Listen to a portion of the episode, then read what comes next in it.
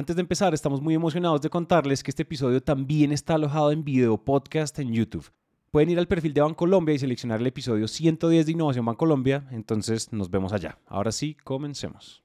Hace 4 mil millones de años, los océanos nacieron en un tumultuoso baile cósmico, y a lo largo de la historia, los océanos han sido rutas comerciales, testigos de exploradores y proveedores vitales de alimentos y recursos. Sin embargo, para nadie es un secreto que los océanos hoy en día enfrentan desafíos sin precedentes, debido a la contaminación, la sobrepesca, el cambio climático, y con el paso de esta última década nos hemos dado cuenta más que nunca que el único camino que debemos seguir es el de la sostenibilidad. Bienvenidos entonces a nuestro episodio 110 de Innovación Bancolombia y a nuestro segundo video podcast.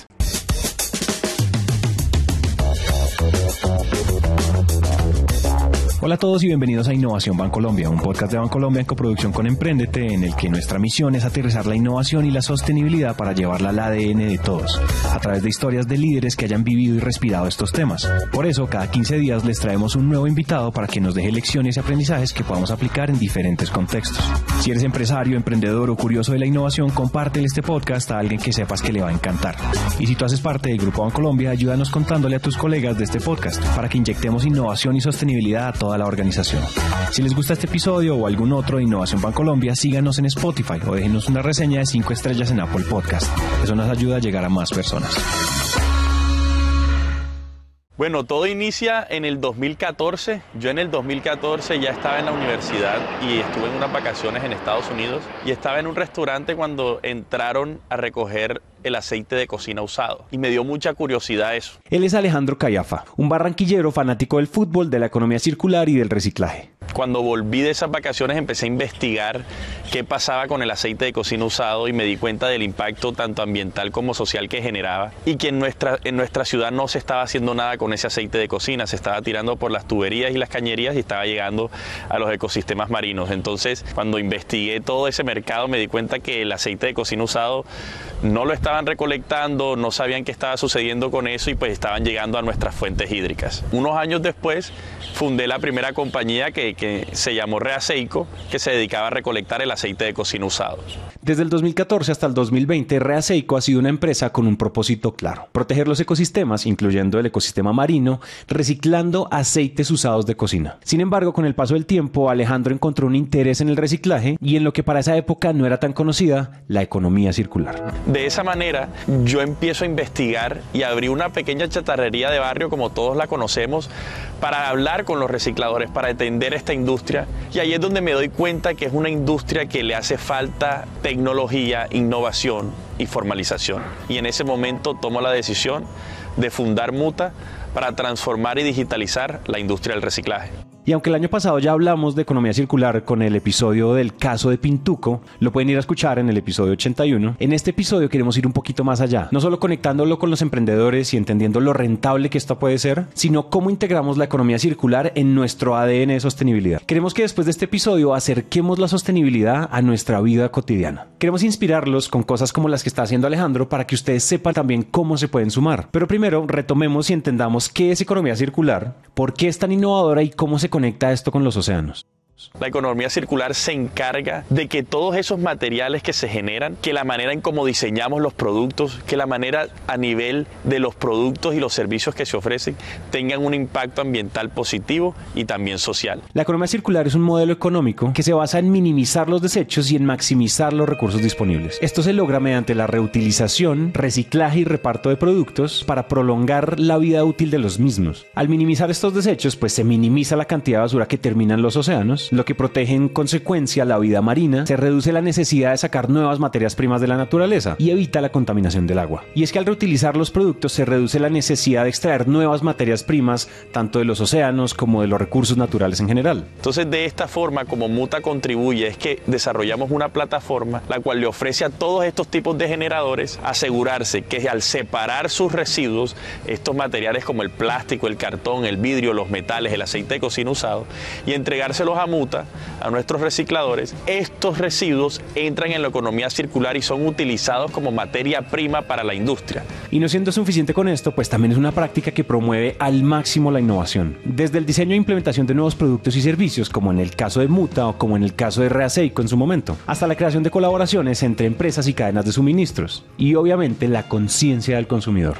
Nosotros lo que buscamos es cambiar la perspectiva de lo que son esos residuos y que las personas, empresas y gobierno lo vean como materiales que pueden ingresar en la economía circular y, de que, y que tienen valor. Entonces evitamos que la industria extraiga, deforeste, utilice materiales que están en nuestros ecosistemas y que utilice los materiales reciclados para su fabricación. Sin embargo, hay un punto clave cuando intentamos implementar prácticas innovadoras como la economía circular en las empresas, en las industrias e incluso en nuestro día a día. Lo, el mayor reto que tenemos es entender que los residuos tienen valor y cambiar la perspectiva de la basura. La percepción de que los residuos y la basura no tienen ningún valor está arraigada en modelos de pensamientos tradicionales que ven los desechos como un problema y no como una oportunidad. Muchos de nosotros hemos sido criados con la percepción de que los residuos pues son sucios, indeseables y sin ningún valor básicamente. Y para cambiar esta mentalidad y reconocer el valor esencial que tienen los residuos, es esencial fomentar la conciencia y promover la economía circular. Nosotros buscamos cambiar esa perspectiva y darle una visibilidad importante a los residuos y a la industria del reciclaje. Lo más difícil ha sido poder cambiar esa fama esa ilegalidad, esa informalidad en la que existe hoy en día la industria y poder digitalizarla, transformarla para poder subir las tasas de reciclaje, ya que en Latinoamérica solo estamos reciclando el 5% de los residuos que generamos. Para que se hagan una idea mucho más clara de esto que nos cuenta Alejandro, según la OCDE, hoy el mundo está produciendo el doble de basura que producía hace dos décadas. La mayoría de basura termina en vertederos, se quema o se va filtrando en nuestro entorno natural. Y esto es una absoluta locura porque a nivel mundial, adivinen, solo se recicla el el 9%. Y es que según este mismo estudio hecho por la OCDE, el consumo de plástico se ha cuadruplicado en las últimas tres décadas, llegando a 460 millones de toneladas para 2019. Además, grandes cantidades de plástico se terminan filtrando en los mares y en los ríos, contribuyendo enormemente a la contaminación marina. Y esto a largo plazo se convierte en un problema grande. Es por esto que los actores más activos que deberíamos tener en el ecosistema en pro del cambio hacia prácticas de sostenibilidad tenemos que ser nosotros los emprendedores, los líderes y todas esas personas que están inconformes con la situación y que realmente están haciendo preguntas incómodas constantemente. Yo creo que, yo creo que es una responsabilidad de todos y, más que todos jóvenes que están eh, creando empresas o que están trabajando en diferentes empresas entender que la economía circular es hacia donde va el mundo. Afuera de nuestro país y, y, en todas las diferentes convenciones internacionales se habla de la economía circular, se habla del cambio climático. Entonces la oportunidad del mercado que hay es muy grande. La adopción de prácticas de sostenibilidad y implementación de economía circular pues no solo promueve temas de innovación, sino también cambios fundamentales en la cultura empresarial. Esto fomenta la búsqueda de soluciones mucho más respetuosas y eficientes con el medio ambiente, estimulando la innovación en productos, procesos y tecnología, además de reducir los costos y satisfacer la demanda de los clientes conscientes y la atracción de talento comprometido. Pues esto hace que las empresas puedan construir una muy buena reputación y un valor de marca de largo plazo. Este enfoque promueve la toma de decisiones sostenibles, transformando la mentalidad empresarial hacia las decisiones más responsables y duraderas. Nosotros a corto, corto, mediano plazo queremos desarrollar un mejor producto para el generador, para ese restaurante, ese hotel, esa universidad. Uno de los proyectos que tenemos es poder generar una financiación a, esos, a esas empresas o a esos restaurantes para que ellos puedan mejorar o invertir en su, en su compañía y que puedan pagar la cuota con los residuos que generan.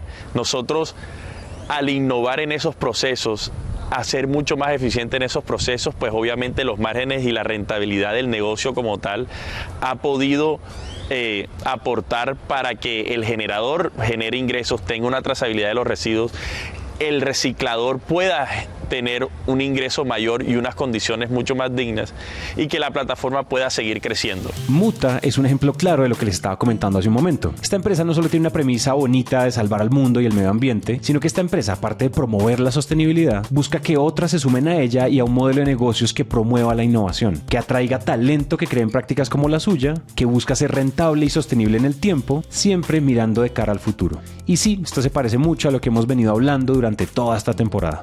A todos los emprendedores lo que deben de saber es que la economía circular es la visión del mundo y es uno de los pilares fundamentales para combatir el cambio climático.